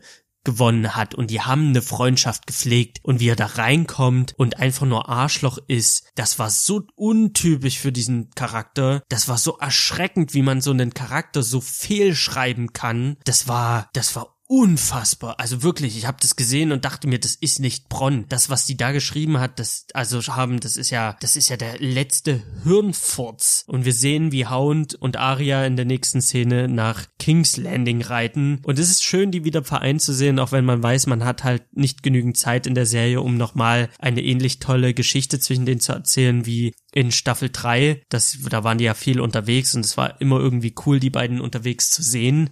Das fällt jetzt natürlich weg, dafür haben wir keine Zeit. Und wir wissen einfach, der Hound geht nach King's Landing, um seinen Bruder zu töten und Arya, weil die Cersei noch auf ihrer Todesliste steht. Und wir sehen dann auch, während die in den Süden reiten, kommt dann eine Szene mit Tyrion und Sansa, wo Sansa dann halt auch fragt, wieso gerade Daenerys Tyrion, wieso bist du eigentlich auf ihrer Seite? Es kommt so ein bisschen raus, dass Tyrion schon ein bisschen Schiss hat vor Daenerys oder Angst davor hat, dass die halt auch mal am Draht dreht mit ihren Drachen. Und Sansa erzählt natürlich Tyrion von Johns eigentlicher Herkunft. Und die Macher haben im Inside the Episode erzählt, dass da einfach klar wird, dass Sir Sansa, Cersei wollte ich schon sagen, dass Sansa den Spiel der Throne spielt. Sie hat von Littlefinger gelernt und sie weiß einfach, wenn sie diese Information Tyrion steckt, dann weiß es Westeros, weil Tyrion kann seine Klappe nicht halten, der erzählt es Wahres und wenn es Wahres weiß, dann wissen es praktisch alle. Das sind alles die übelsten Drahtstanden und Sansa weiß das, sie nutzt es aus und das ist halt irgendwo nochmal eine Szene, die uns deutlich macht, Sansa spielt das Spiel sie ist in the game und sie spielt es fucking nochmal gut, weil sie macht es nicht plump, sondern sie ist so, ja, Tyrion, wie wär's denn oder was wäre denn, wenn es da noch eine Möglichkeit gäbe? Ich kenne da jemanden, mein Bruder, Cousin, ich erzähle dir jetzt mal, was abgeht. Und das war, fand ich eigentlich eine coole Szene. Es gibt natürlich dann einen Schnitt. Wir sehen nicht, wie Tyrion auf diese Informationen reagiert, aber an sich fand ich das einer der wenigen guten Szenen aus dieser Folge. Da einfach zu sehen, dass Sansa das Spiel spielt initialisiert. Natürlich habe ich gesagt, ich fand es jetzt blöd, dass es jetzt wieder um den Thron geht, jetzt wieder um, den, um das Spiel um den Thron geht. Aber wenn ich das jetzt schon mal so hinnehmen muss, dann kann ich auch sagen, okay, dafür fand ich die Szene dann ganz cool. Und dann kommen wir wieder zu einer Kackszene und zwar zu Johns Abschied. Tormund verabschiedet sich von John und sagt, er möchte mit seinen Leuten wieder in den Norden ziehen, was überhaupt gar keinen Sinn macht, weil der Norden ist absolut unfruchtbar, der Winter naht und wir wissen schon aus der Serie und aus den Büchern schon seit Jahren, dass die Nahrungsmittel im tieferen Norden aussterben. Wir haben den untoten Bären gesehen. Wir haben gesehen, wie, wie Tiere zu Untoten wurden, wie Tiere einfach geflüchtet sind. Es wurde immer wieder erwähnt, so das Leben aus dem Norden weicht und die Untoten kommen in den Süden. Und in diese leblose, Wüste aus Eis möchte Tormund mit seinen Leuten ziehen. Da gibt's doch überhaupt nichts zu fressen. Also es macht überhaupt keinen Sinn, dass er da wieder zurück will. Er, er fühlt sich im tiefsten Norden am wohlsten. Ja, da kann er sich noch so wohlfühlen im Eis. Wenn er da nichts zu futtern kriegt, dann wird er als Mensch wohl vor die Hunde gehen. Und dann frage ich mich, wieso hat dieser Tormund die Episode 3 überlebt, wenn man ihn in Episode 4 einfach verabschiedet. Denn Tormund werden wir nie wiedersehen. Der nimmt seine Leute und geht in den Norden und da bleibt er auch. Die nächsten zwei Folgen sehen wir keinen Tormund mehr, also hätte er genauso gut in Episode 3 sterben können. Und es wird dann nochmal im Dialog mit John erwähnt, so, ja, Regal, der ist halt verwundet, deswegen kann John nicht auf ihn reiten. Das wird halt so im Nebensatz äh, kurz so erwähnt, wo Tormund dann noch sagt, hä, wieso willst du den Drachen entlasten, indem du nicht auf ihn reitest? Ich meine, du bist ein Fliegengewicht, was kümmert der Drache sich um John? Also es macht auch keinen Sinn, dass John nicht auf Regal reitet und dieser Grund, dass Regal verwundet ist, wird da so vorgeschoben. Wir erfahren dann halt später, wieso er nicht auf dem Drachen sitzt. Also es ist sehr konstruiert. Und John sagt so beiläufig, ah ja, wenn du schon mal in den Norden gehst, dann nimm doch bitte Ghost mit, weil der gehört ja eigentlich in den Norden. Der hat hier eigentlich nicht so viel, ja, verloren. Und ich gehe ja sowieso in den Süden und da kann ich einen Schattenwolf anscheinend nicht gebrauchen. Und dann sehen wir Ghost. Ghost, sein treuer Begleiter seit der ersten Folge. Ghost begleitet John. Er ist sein die haben eine richtige Connection, die haben eine Verbindung. Das ist nicht irgend so ein Hund, sondern das ist ein Schattenwolf. Und die hatten über Staffeln und Bücher hinweg, hatten die einfach diese enge, enge Connection. Wenn John stirbt in den Büchern, seine letzten Worte sind Ghost. Ghost ist einfach sein Buddy und Ghost hat ihn so oft gerettet und Ghost hat auch in der sechsten Staffel sein Leichnam verteidigt oder war drauf und dran, sein Leichnam zu verteidigen. Der Typ oder der Typ, der Schattenwolf ist ihm nicht von der Seite gewichen. Das ist mehr als nur irgendein Köter. Das ist ein fucking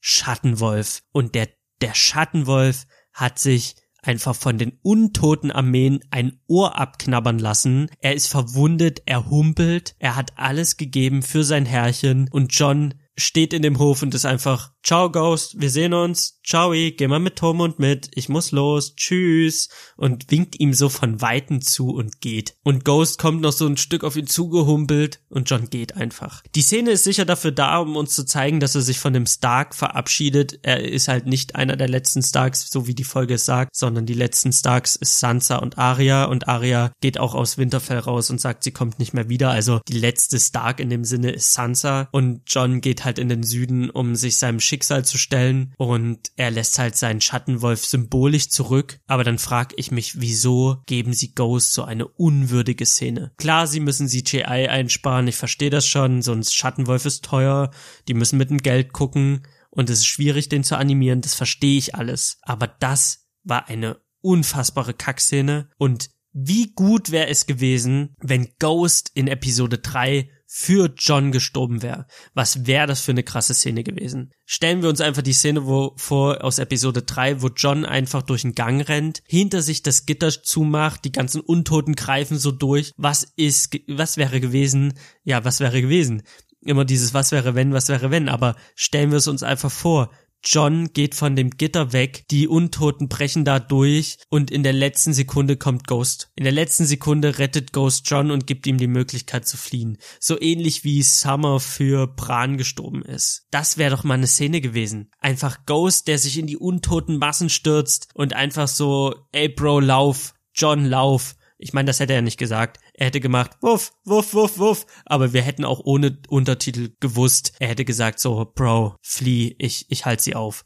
Und das wäre doch ein würdiger Abschluss gewesen für Ghost. Das, aber doch nicht, doch nicht diese Hofszene. Und dann sehen wir John, wie er sich von Sam und Gilly verabschiedet und das ist so Fremdscham, das ist so lächerlich und ich denke mir, hätten sie Sam einfach mal beim dritten Mal auf dem Boden klatschen von Episode 3 einfach liegen gelassen. Was hätte denn Sam der hat sich ja auch nur verabschiedet.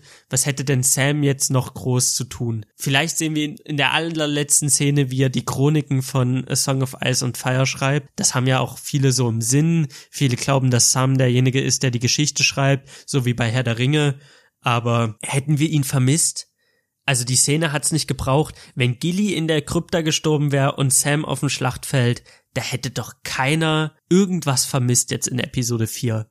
Niemand hätte Tormund vermisst, niemand hätte Sam vermisst, niemand hätte Gilly vermisst. Ghost hätten wir in Ehren gehalten, wenn er in Episode 3 gestorben wäre. Brienne hätte auch niemand vermisst, die haben sie nur am Leben gelassen, damit sie mit Jamie bimsen kann. Podrick hätte niemand vermisst in dieser Episode 4. Das sind alles Charaktere, die da waren, aber die absolut null Relevanz hatten, die absolut völlig egal waren und ich mir die ganze Zeit dachte, ihr müsstet tot sein, du müsstest tot sein, du müsstest tot sein, du müsstest tot sein. Und eure Storyline jetzt in Episode 4 ist so belanglose Scheiße. Und diese Charaktere hätte niemand vermisst. Und wenn diese Charaktere in Episode 3 gestorben wären, dann hätte das Impact gehabt, dann hätte man sich nach der Episode 3 nicht die Frage gestellt, wie haben alle denn überleben können, sondern man hätte sich gedacht, fuck, die haben zwar den Night King getötet, aber Halleluja, das hatte so einen Impact, das hatte so eine Wucht. Der Night King hat den Charakter, den Charakter, den Charakter, den Charakter, den Charakter, den Charakter, den Charakter und den Charakter äh, sterben lassen oder dessen Tod verursacht. Das wäre krass gewesen. Und so hat man sie am Leben gelassen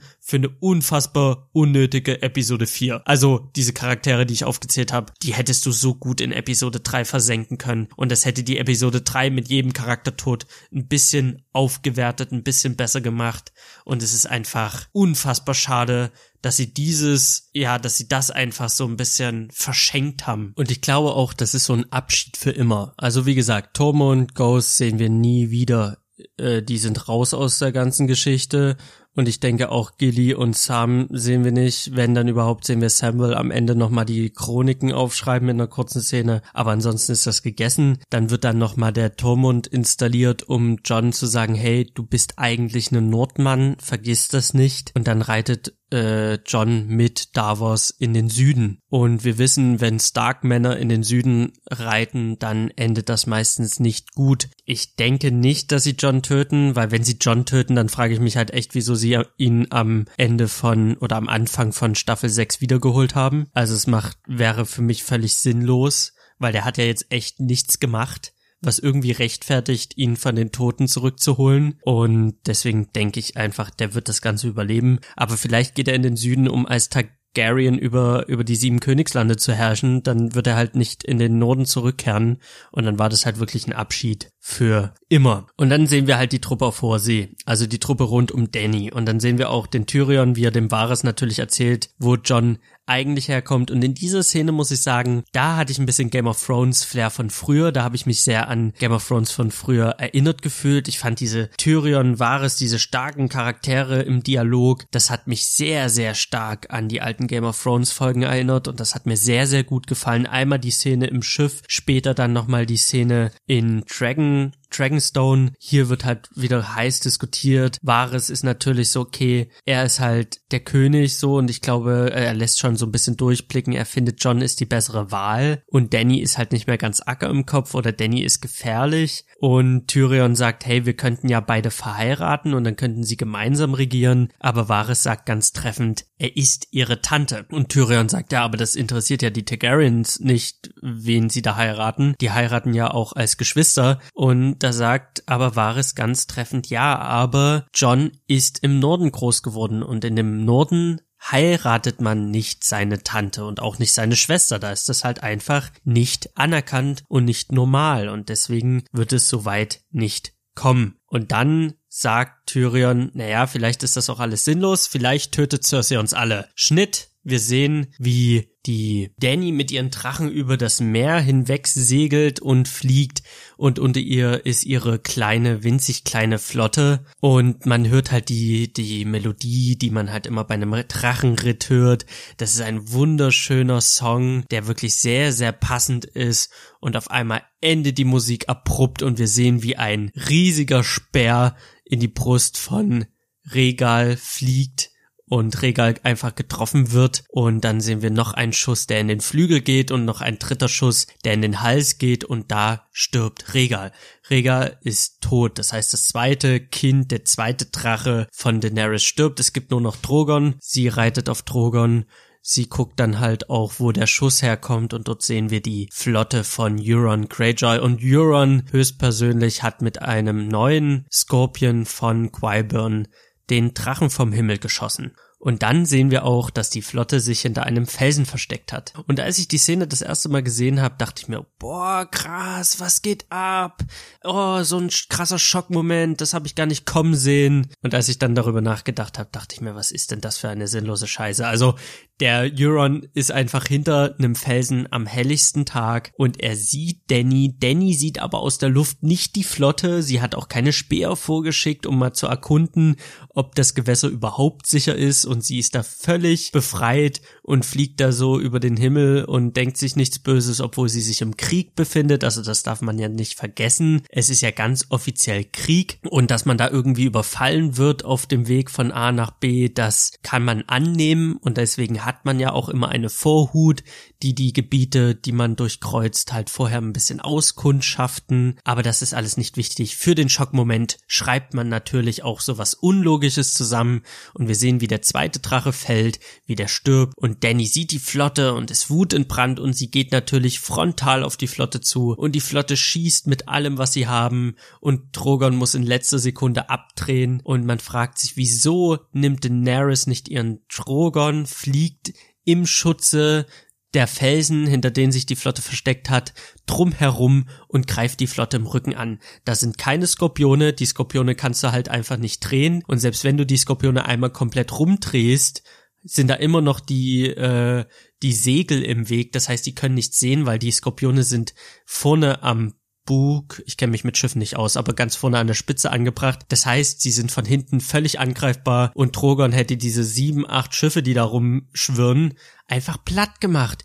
Euron hätte in dieser Szene easy peasy sterben können und das ist nicht passiert, sondern Drogon zieht ab mit Daenerys und du siehst, wie die Flotte von Euron einfach die Flotte von Daenerys in Beschuss nimmt und wie sie ihre Skorpione auf die Schiffe schießen, die Schiffe einfach zerbersten, die Ansalit ins Wasser fallen, Tyrion ins Wasser fällt, dann noch von einem Mast erschlagen wird oder es wird suggeriert, dass er von einem Mast erschlagen wird, es doch irgendwie überlebt. Varys, Tyrion, Greyworm und die restlichen Ansalit, die kraulen dann schön straight an den Strand von Dragonstone, kommen dann halt dort auch an.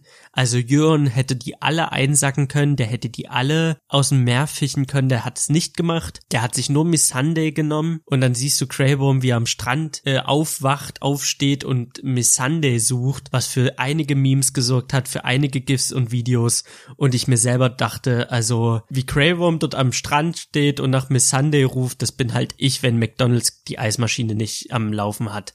Also wenn die mir sagen, die Eismaschine ist kaputt, bin ich auch immer so, Max Sunday, Max Sunday, Max Sunday. Aber im Allgemeinen unfassbar dumme Szene. Also es macht keinen Sinn. Wie Euron ihn abschießen kann aus dem Winkel, macht keinen Sinn. Wie sie die Flotte nicht sehen, macht keinen Sinn. Das einzig Schöne ist halt wirklich, wie die Musik abrupt endet, wie du den Drachen noch richtig hart röcheln hörst und er dann ins Meer abstürzt. Das ist das Einzige. Und da haben wir den nächsten Step. Wir haben einmal Daenerys verliert Jorah Mormont. Das ist der erste Step zur Mad Queen. Der zweite Step, sie verliert schon wieder einen Drachen, schon wieder ein Kind. Und der dritte Step ist, dass sie Missandei einfach an Euron und Cersei verliert, die in Gefangenschaft gerät, sie sich dann beraten und entscheiden, dass sie der Cersei ein Kapitulationsangebot machen. Wir haben dann am Ende nochmal eine schöne Szene zwischen Varys und Tyrion, wo Varys ganz klar sagt, die Danny, die hat halt leider nicht mehr alle Tassen im Schrank, befürchte ich. Sie wird höchstwahrscheinlich King's Landing in Schutt und Asche legen wollen oder es bahnt sich so ein bisschen an weil Varys auch ähm, gegenüber Danny halt auch ganz klar sagt, hey, ich möchte die Bevölkerung schützen und du bist drauf und dran, diese Bevölkerung einfach äh, zu verbrennen mit deinem Drachen aus Wut heraus. Bitte mach das nicht.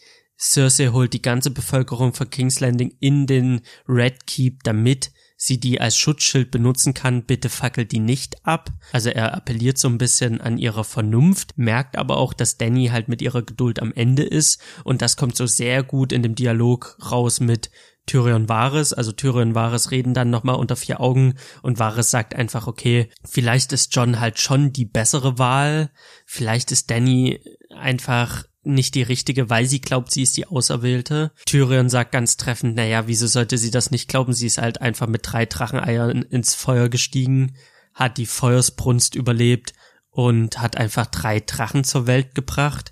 Also da kann man schon davon ausgehen, dass man die Auserwählte ist. Und Wahres sagt, ja, aber das ist das Problem. Vielleicht brauchen wir jemand, der sich nicht für den Auserwählten hält, der gar nicht regieren möchte. Vielleicht wäre der der einzig richtige König. Und damit spielt er natürlich auf John an und er lässt auch so ein bisschen durchschimmern, Tyrion, Du weißt es selber, ich überlege gerade, wie wir Daenerys loswerden. Und Tyrion sagt, auch wenn es nicht ausgesprochen wird, so, Varys, bitte lass den Scheiß. Und Varys macht ganz deutlich, also, ich glaube, ich werde mich gegen Danny richten. Und ich glaube, das wird auch das Ende sein von Varys, weil Danny hat Varys gesagt, du, wenn du mich verrätst, dann brennst du dann bist du am Ende. Und Varys hat von Melisandre erfahren, dass er in Westeros sterben muss. Also sein Tod wurde vorhergesagt. Natürlich sagen so Prophezeiungen nicht sehr viel in Game of Thrones. Das mussten wir schmerzlich bei der ganzen Geschichte rund um den Night King erfahren. Aber trotzdem denke ich, Varys wird sein Ende finden beim Versuch, Danny zu stürzen. Danny wird stürzen, aber vorher wird sie sicherlich den Varys exekutieren, denn der plant gerade einen Plot gegen sie. Und er macht es, weil er die Bevölkerung liebt. Und das war schon immer seine Motivation. Und das fand ich schon sehr charakterkonform, die ganze Szene, die hat mir auch sehr, sehr gut gefallen, das war jetzt nochmal so für mich so ein Punkt, wo ich gesagt habe, ja, das finde ich cool, das gefällt mir sehr gut. Was dann folgt, ist halt die Abschlussszene vor den Toren von King's Landing, wo wir einfach sehen, wie Varys, Tyrion, Cravum, Danny und zehn Unsullied, also wirklich die kleinste, der kleinste Trupp der Welt, vor den Toren von, Win äh, von King's Landing stehen und da irgendwie in Verhandlungen gehen. Und auf den Mauern sind irgendwie 10, 20 Skorpione aufgestellt plus Bogenschützen und Cersei bräuchte einfach nur mit ihrer Hand zu winken und alle würden sterben. Sie könnte Danny erschießen, sie könnte Grey Varys, Tyrion und alle an Salid einfach erschießen, weil Drogon ist nicht mit dabei, Drogon ist im Hintergrund zu sehen, aber Danny lässt halt Drogon weit weg wegen den Skorpionen. Auf der anderen Seite, die Skorpione kannst du halt auch gegen Menschen richten. Das heißt, das ist so dumm und so unlogisch, dass sie sich da vor Cersei hinstellen, weil Cersei ist halt unberechenbar und es wäre einfach charakterkonform, wenn Cersei alle töten würde in diesem Moment, wo sie, wenn sie einfach sagen würde, hey, wir schießen jetzt einfach auf die drauf, bis niemand mehr zuckt und dann wäre halt die ganze Geschichte erledigt. Da wäre aber dann in der nächsten Folge John der Nächste, der am Strand steht und Danny, Danny, Danny! Und das kannst du halt nicht bringen, deswegen ist halt klar, die überleben das. Cersei wird nicht das Feuer öffnen, auch wenn es überhaupt keinen Sinn macht. Und wir sehen dann nochmal eine unfassbar dumme Szene von Tyrion, wie Tyrion zu Cersei geht und an ihre an ihre Menschlichkeit appelliert und sagt, hey, deine Kinder waren immer das, was du am meisten geliebt hast. Du hast sie mehr geliebt als dich, mehr geliebt als Jamie. Du, du liebst deine Kinder über alles. Du hast sie verloren, aber da ist immer noch ein Kind im Kommen. Du, du bist jetzt wieder schwanger.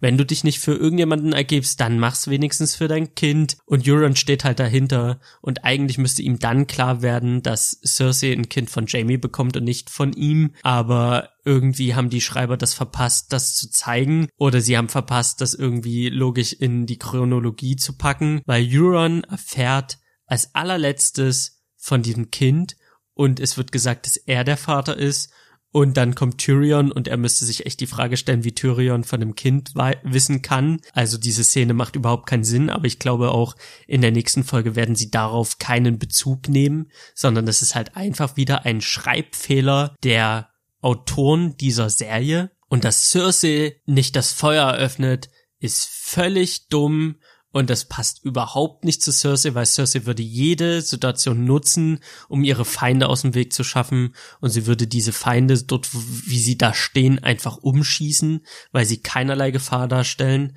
Aber sie tut es nicht, weil es muss ja noch gezeigt werden, wie Missandei auf den Zinn dieser Mauern von King's Landing exekutiert wird. Denn Tyrion redet zwar mit Cersei und versucht sie irgendwie zur Vernunft zu bringen, aber natürlich scheitert das. Und Cersei sagt zu Missandei, hey, wenn du noch letzte Worte hast, dann sprich sie aus. Und Missandei ruft Drakaris.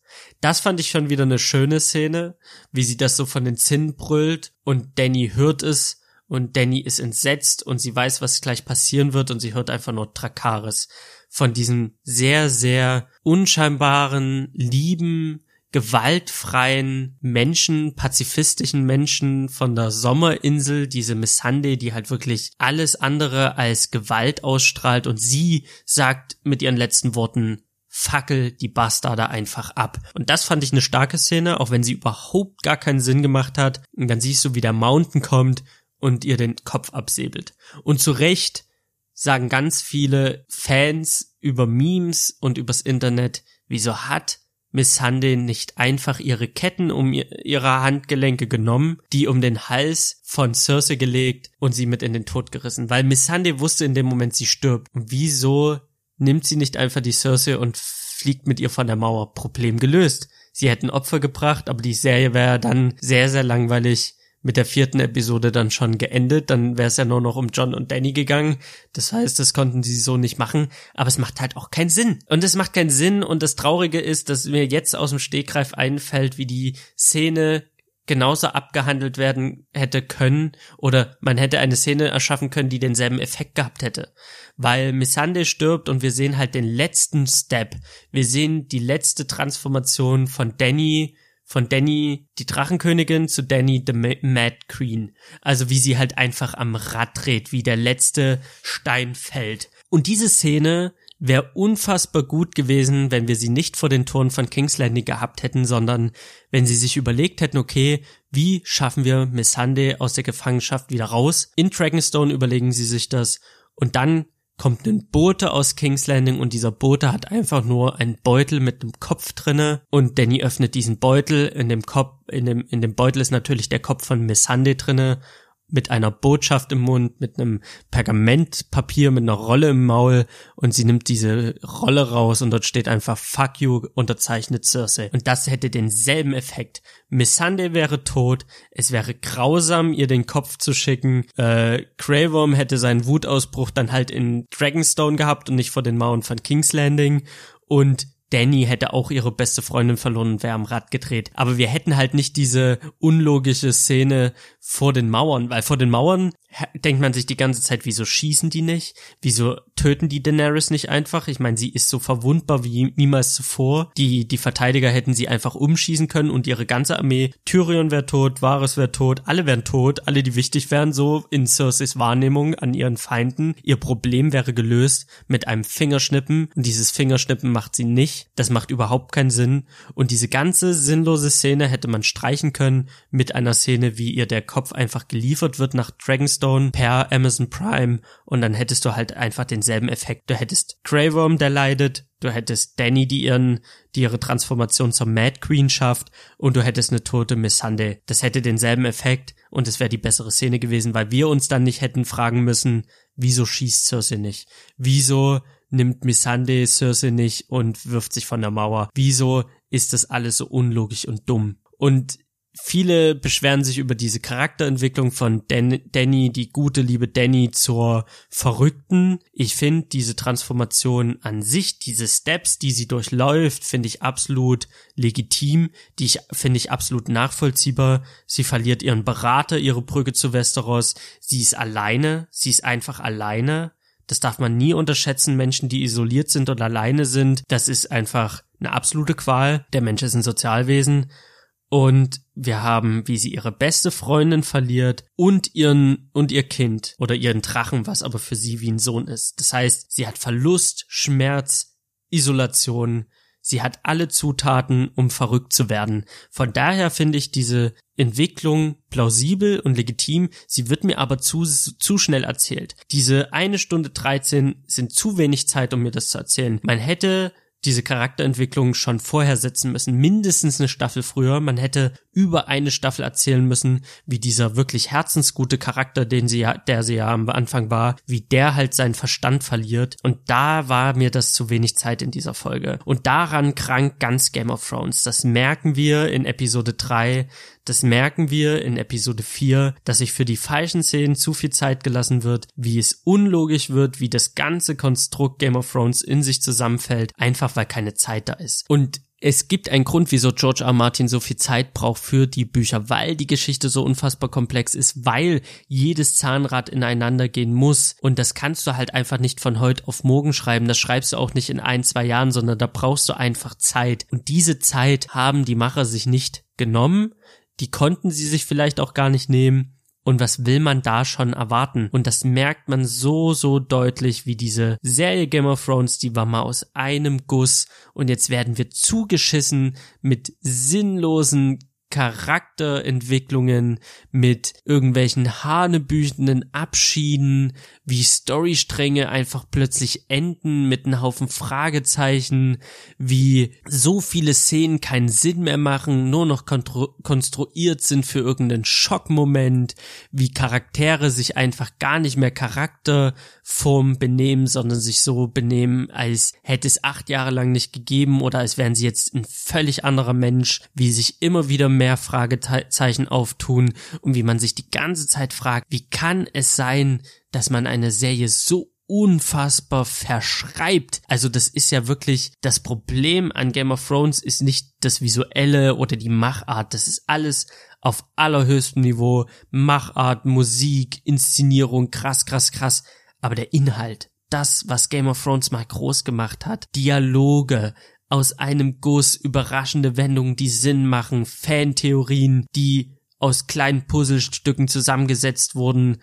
Das, was Game of Thrones geil gemacht hat, das ist tot, das ist nicht mehr da, das ist nicht mehr länger existent in dieser Serie, weil die Macher in sechs, sechs Folgen das Finale durchrushen und wo wir bei einem Theon über über acht Staffeln eine Entwicklung sehen, wie wir bei einem Jamie über acht Staffeln eine Entwicklung sehen, sehen wir hier bei Daenerys diese Entwicklung in einer Folge und das sagt alles. Und apropos Jamie, darüber habe ich gar nicht geredet, das habe ich vergessen. Jamie erfährt von dem Tod des Drachen und dass es Danny echt nicht gut geht und dass Cersei halt gerade so die Oberhand gewinnt und als er das äh, erfährt, schnappt er sich sein Pferd und reitet von Winterfell so praktisch als letzter Nachzügler nach King's Landing und Brienne versucht ihn natürlich davon abzuhalten und sie sagt, hey, du bist ein guter Mensch, du bist nicht so wie deine Schwester. Und er sagt halt einfach so, nee, du, pass auf, ich habe das Schlimmste auf der Welt getan für Cersei. Aus Liebe habe ich einen Jungen aus einem Turm geworfen und ihn zum Krüppel gemacht. Ich habe meinen Cousin erwürgt. Ich habe ich hab halt wirklich, ich war bereit, die ganze Welt abzuschlachten für Cersei, weil ich sie so sehr liebe. Und er, er sagte dann, äh, she's hateful and so am I. Also dieser eine Satz, so sie ist, sie ist eine abscheuliche Person und ich bin's auch. Wir sind halt eins. Wir sind halt Zwillinge sozusagen. Also sie sind ja, diese, diese starke Verbindung spielt ja auch in den Büchern und, generell eine besondere Rolle. Das fand ich eine starke Szene. Das fand ich auch stark gemacht von Nikolai Kostau-Waldau. Das fand ich sehr, sehr groß. Brienne bricht dann in Tränen aus und viele vermuten jetzt, dass er sich für Cersei entscheidet, dass er Cersei immer noch liebt. Ich persönlich sehe das nicht so.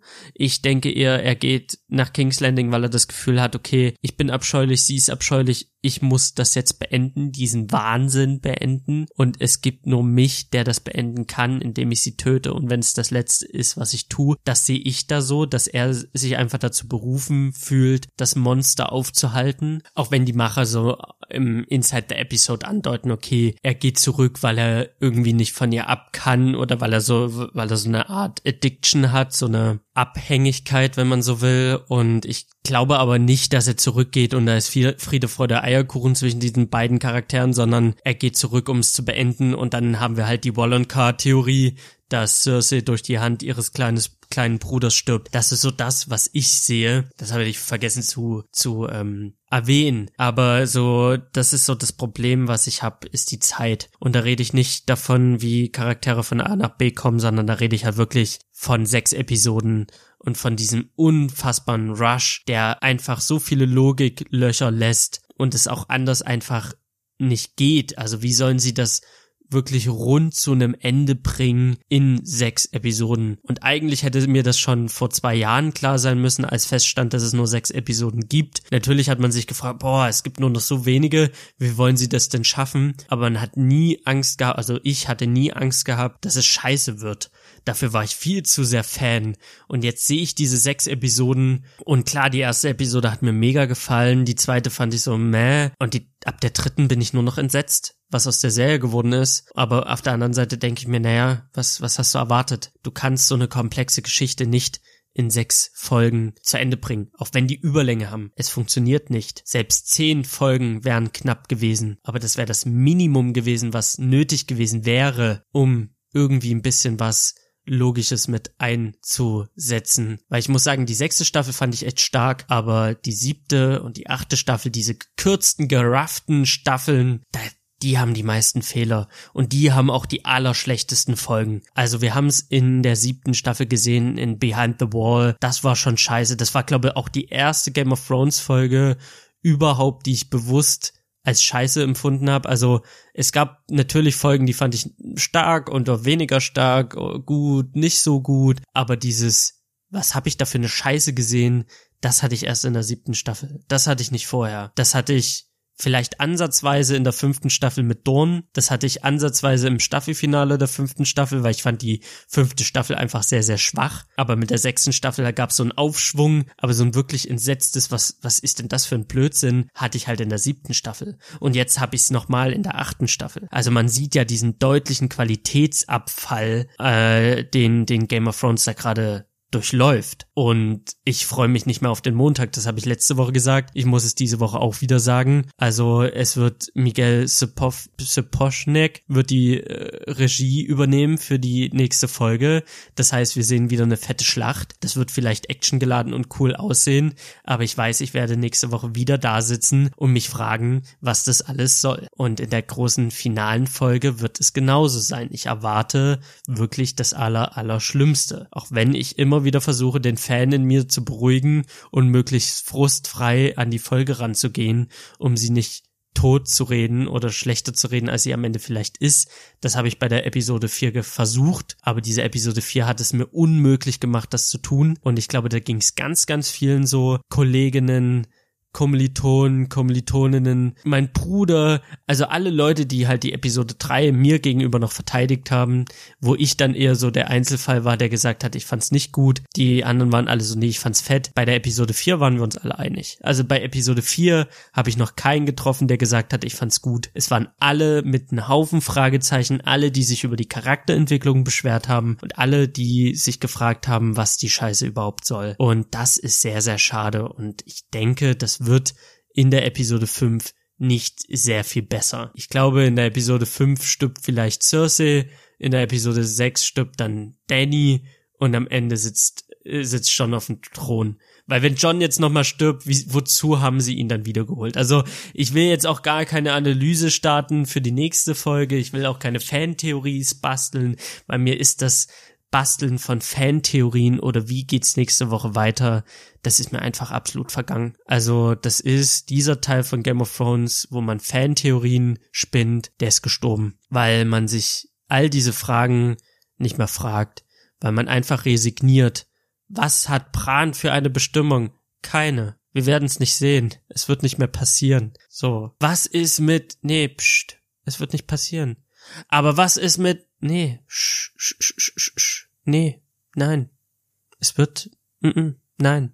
Es ist egal. Es spielt keine Rolle mehr. Und damit habe ich wieder alles gesagt, was ich sagen wollte. Ich hoffe, ihr hattet trotzdem irgendwie Spaß, auch wenn es sehr, sehr negativ war, was ich gesagt habe. Aber es gab an dieser Folge nicht sehr viele positive Dinge rauszuarbeiten. Hier und da gab es so kleine Funken, die an früher erinnerten. Und diese Funken hat uns Wahres und Tyrion gebracht mit ihren Dialogen. Aber es gab auch sehr, sehr viel Grütze. Und damit wünsche ich euch einen wunderschönen Morgen, einen wunderschönen Mittag, einen wunderschönen Abend, wann auch immer ihr das hört. Hinterlasst mir doch eine Rezension auf iTunes oder ihr schreibt mir, wie ihr Game of Thrones findet unter salimspodcast.gmail.com oder auf Instagram unter Shawarma und Spiele. Ihr könnt mir auch jederzeit irgendwie Feedback geben oder mir sagen, was ihr euch vielleicht von diesem Podcast noch wünscht. Und damit bedanke ich mich fürs Zuhören. Vielen, vielen Dank. Tschüss, bis zum nächsten Mal.